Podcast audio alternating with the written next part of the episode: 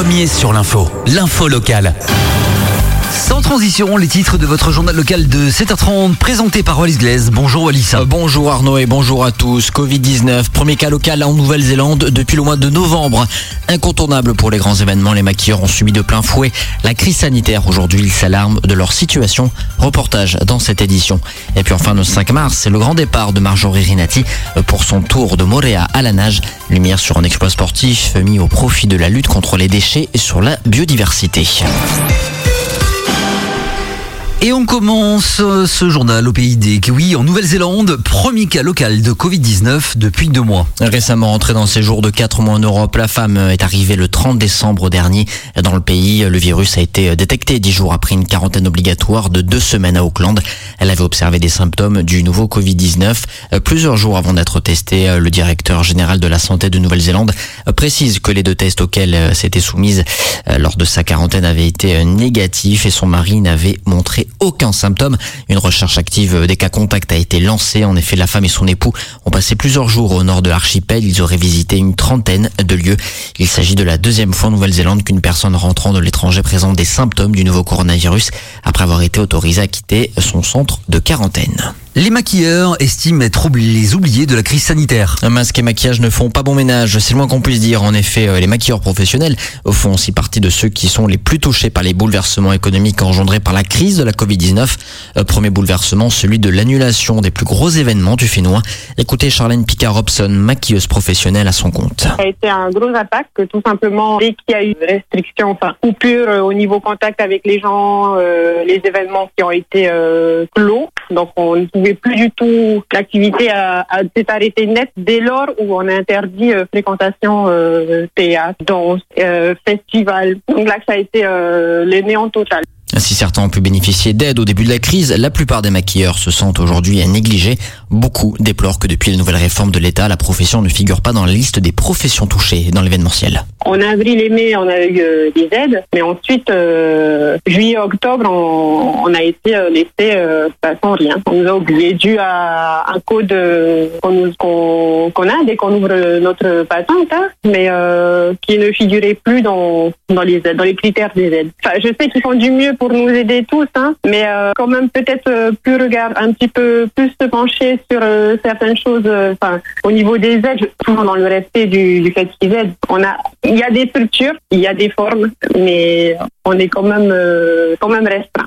Si les temps sont durs pour la profession, pas question de baisser les bras, il s'agit à présent de se mobiliser. Écoutez Moetia Aline, maquilleuse et, prof et propriétaire d'une enseigne de cosmétiques. Bah, c'est moi qui en fait ai pris la décision de, de lancer euh, des, des petits événements commerciaux euh, sous le hashtag Support Your MUA euh, pour justement aider euh, euh, aider les maquilleurs à, à survivre en fait à cette crise-là. Donc il y a il va y avoir plusieurs petites choses. Bon déjà j'ai plus j'ai quelques make-up artistes qui se sont euh, lancés dans d'autres projets. J'ai une amie maquilleuse qui a commencé à faire euh, des porte-macs, euh, des choses comme ça. Donc moi je les aide parce que j'ai aussi une boutique, donc je les aide en, en, en mettant en vente leurs produits, en mettant en avant leurs produits.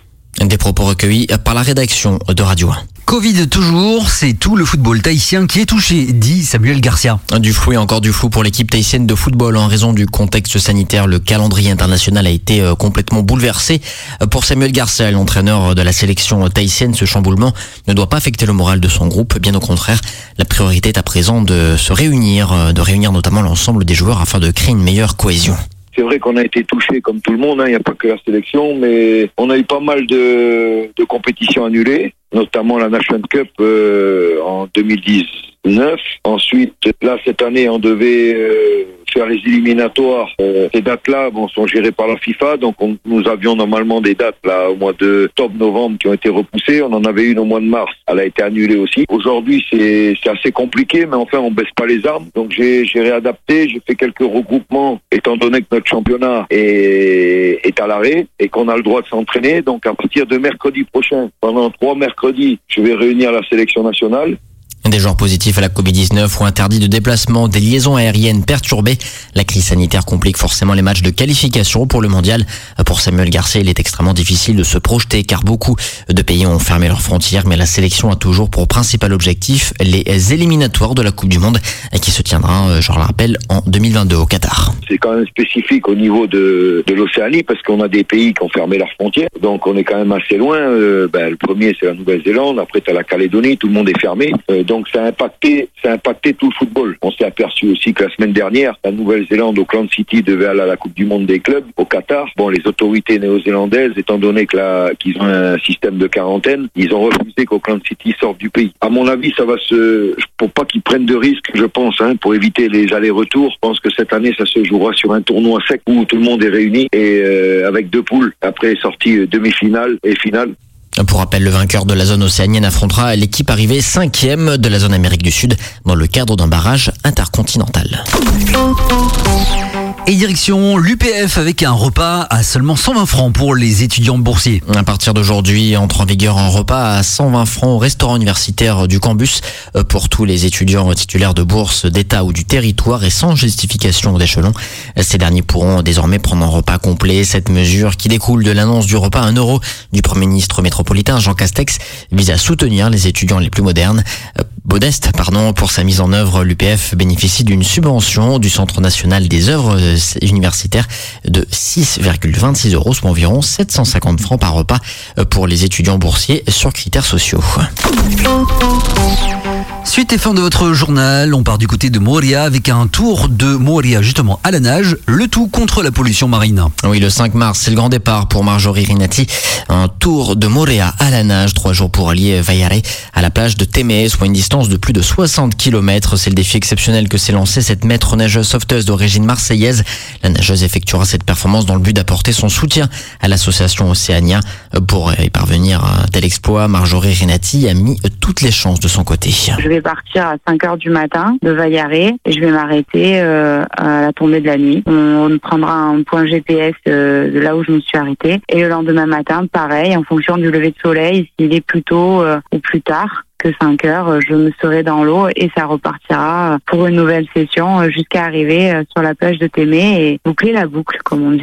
Mon seul équipement, c'est mes palmes. Ce sera, il y a également autour de moi, en plein sécu, il y aura un bateau suiveur avec à bord médecin, un pompier volontaire, ils vont se relayer et euh, Montané qui me fera euh, la, euh, le réapprovisionnement euh, des, des, stocks au niveau euh, de, de l'alimentation. En plus de la prouesse physique et sportive, la nageuse cherche euh, surtout à faire passer un message, les conséquences de l'accumulation des déchets sur nos océans. Euh, j'ai rencontré l'association Océania et ils ont fait différents projets et euh, justement j'ai choisi un projet qui me tient à cœur, c'est le projet Sahara C'est un projet qui est mis en place pour ramasser les déchets et terrestres et sous-marins afin de nettoyer les zones les plus polluées de Montréal. Donc en fait ils veulent que ce soit des jeunes ici de quartiers prioritaires. Ils sont formés pour embarquer avec des pêcheurs et ils effectuent euh, souvent avec un ils observent avec euh, des gens tout autour pour recenser les déchets et ensuite euh, les ramasser. À noter que l'association Sania fera le dernier kilomètre symbolique, ainsi que tous les partenaires qui se sont joints à la nageuse pour la performance. Merci beaucoup d'avoir suivi ce journal.